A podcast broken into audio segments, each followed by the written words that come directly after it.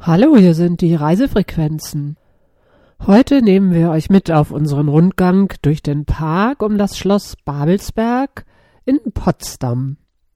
Aus der Ferne erinnert mich das majestätisch burgengleiche Babelsberger Schloss immer an eine Miniaturausgabe des englischen Schlosses Windsor, Havelstadt Themse. Das Schloss Babelsberg war der Sommersitz von Prinz Wilhelm, dem späteren deutschen Kaiser und seiner Gemahlin Augusta aus dem Haus Sachsen-Weimar-Eisenach. Geplant und bautechnisch begleitet wurde der Bau vom Stararchitekten Karl Friedrich Schinkel und von seinen Schülern Ludwig Persius und Heinrich Strack.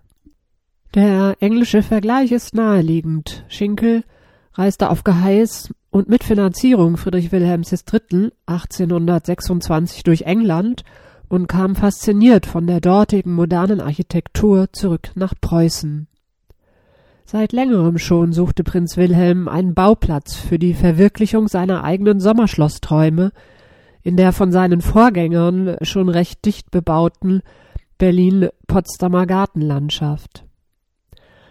Es war Peter Joseph Lenné, der Generaldirektor der Königlich Preußischen Gärten, der mit einem Fingerzeig während eines Festes im Park Dienecke auf den gegenüberliegenden sandigen Babelsberg als Option verwies. Prinz Wilhelm überschaute sofort den Vorteil des Panoramablicks vom Berg auf die Potsdamer Seen der Havel. Endlich, nach der vernünftigen Heirat mit Augusta, durfte der Prinz sein Traumschloss bauen. Die neue Residenz wurde in zwei Bauphasen errichtet. Ab 1834 entstand der östliche Teil mit Zimmern für Wilhelm und Augusta, doch zur Einweihung 1835 blieb Schinkel nach Disputen mit den Bauherren fern. Ab 1844 übernahm Ludwig Persius nach Schinkels Tod die Planung des westlichen Komplexes mit festlichen Sälen und praktischen Zimmern für die Kinder Luise und Friedrich. Es war Augusta, die sich für den Stil einsetzte. Aus Burgenromantik, Mittelalterpassion und Nationalstaatenidealismus wuchs eine neogotische Scheinfestung über der Havel. Wir spazieren über die kleinen Gliniker Parkbrücke auf der Lankestraße in den Park. Bevor wir die Pforte öffnen, machen wir noch einen Stopp bei Wartmanns Café mit Wasserblick. Kuchenstärkung für 124 Hektar oder 180 Fußballfelder Babelsberger Park. Der Babelsberger Landschaftsgarten ist, wie das Schloss, ein Traum in Englisch bis zu den Marterzeiten durch die deutsche Teilung.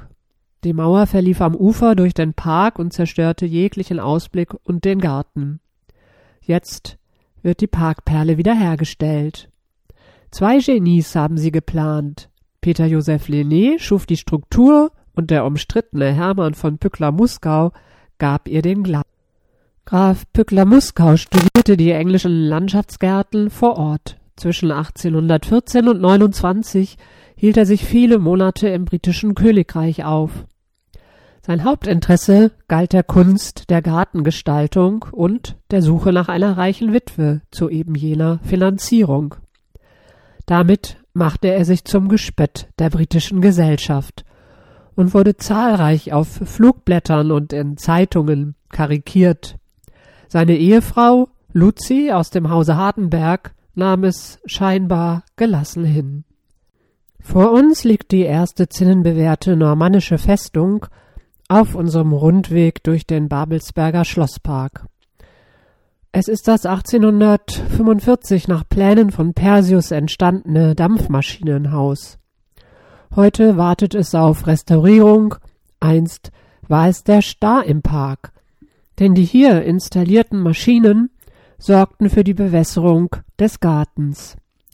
Bis dahin ließ ein heißer Sommer Lenés Anpflanzung vertrocknen und Prinzessin Augusta so erzürnen, dass sie Lené entließ. Das Dampfmaschinenhaus und das Bewässerungssystem von Moritz Gottgetreu machte dem Gießproblem ein Ende. Im Untergeschoss befanden sich die Kessel- und Maschinenräume, eine Werkstatt und die Wohnung des Maschinenmeisters. Das Obergeschoss mit Seeblick bezog der nachfolgende Gartenarchitekt Graf von Pückler-Muskau. Oberhalb des Schlosses wurden neben weiteren Wasservorratsbecken das Schwarze Meer neu angelegt. Höhepunkt der Leistung der gelungenen Systeme war das Sprudeln der Fontäne. Im Mai 1845 schoss ein 40 Meter hoher Geysir aus der Havel. Heute ist er still. Der Geysir arbeitet nur im Sommer. Unser Weg führt uns hinauf zum Schloss, oben rechter Hand stehend mit Verlaub recht hässliche Gebäude. Seit den 1950er Jahren wurde Park Babelsberg durch das Bezirkszentrum für maritime Ausbildung Karl Liebknecht genutzt. Direkt hinter dem Schloss entstanden ein Studentenwohnheim und ein Hörsaal der Akademie für Staats- und Rechtswissenschaften der DDR. Wir sind am Schloss angekommen. Der Pleasure Ground und der prachtvolle Ausblick auf die Havel liegen vor uns. Die Beete sind mit farbigen Keramiken gerahmt, die goldene Rosentreppe und das Rosenrondell warten auf kraftvollere Zeiten. Jetzt haben die Gärtner die Pflänzchen sorgsam angehäufelt, in einer Schale blühen noch die letzten Nelken. Vier Terrassen hat das Schloss. Auch Wilhelm und Augusta konnten sich an dieser vergnüglichen Perspektive nicht satt sehen. Die Voltaire, die blaue, die goldene und die Porzellanterrasse. Wir setzen uns auf eine der gusseisernen, fast weißen Bänke gleich unterhalb der Mauer. Der Ort ist perfekt. Der Ausblick schweift ins Blaue und Weite gen Potsdam und zur Kliniker Brücke. Die Bank besteht aus gegossenen eisernen Einzelteilen. Den Neuguss und die Restaurierung haben Bund und Land Brandenburg und die in Potsdam ansässige Firma Katjes bezahlt. Trotz ihrer neogotischen Eigenart und durchbrochenen Zartheit steht sie auf ihren Füßen solide und ist zwar eiseskalt, doch eigentlich recht bequem. Eine ältere Frau im blauen Mantel setzt sich mit Abstand neben mich und beginnt vom blauen Ara zu erzählen. Zunächst fragte ich mich, welchen Vogel sie pflegt, doch dann wird die Geschichte wahr. Der blaue Ara, gehörte Augusta und war ein Geschenk des glamourösen Fürsten von Pückler.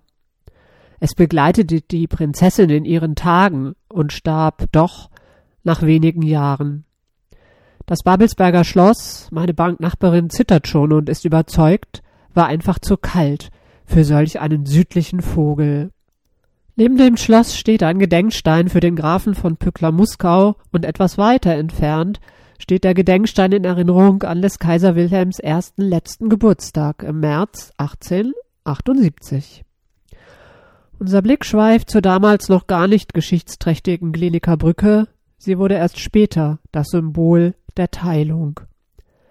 Auf der sandigen Lenné-Höhe steht ein gotisches Backsteingebäude mit einer offenen Loggia. Es ist die alte Berliner Gerichtslaube, die einst am Rathaus stand. In diesen Gewölben wurde über Leben und Tod, über Kerker und Folter entschieden. Mir gruselt bei diesem Gedanken. Wilhelm ließ sich von diesem alten Geist nicht erschüttern, ließ das Gebäude von Berlin nach Babelsberg versetzen und nutzte den Gerichtssaal für galante Teestunde mit Aussicht. Wir schauen genau hin und sehen, dass in der Laube nicht mehr viel Mittelalter steckt, auf den Backsteinen sind Stempel der Produktion des 19. Jahrhunderts mit der Kennzeichnung Rathenow.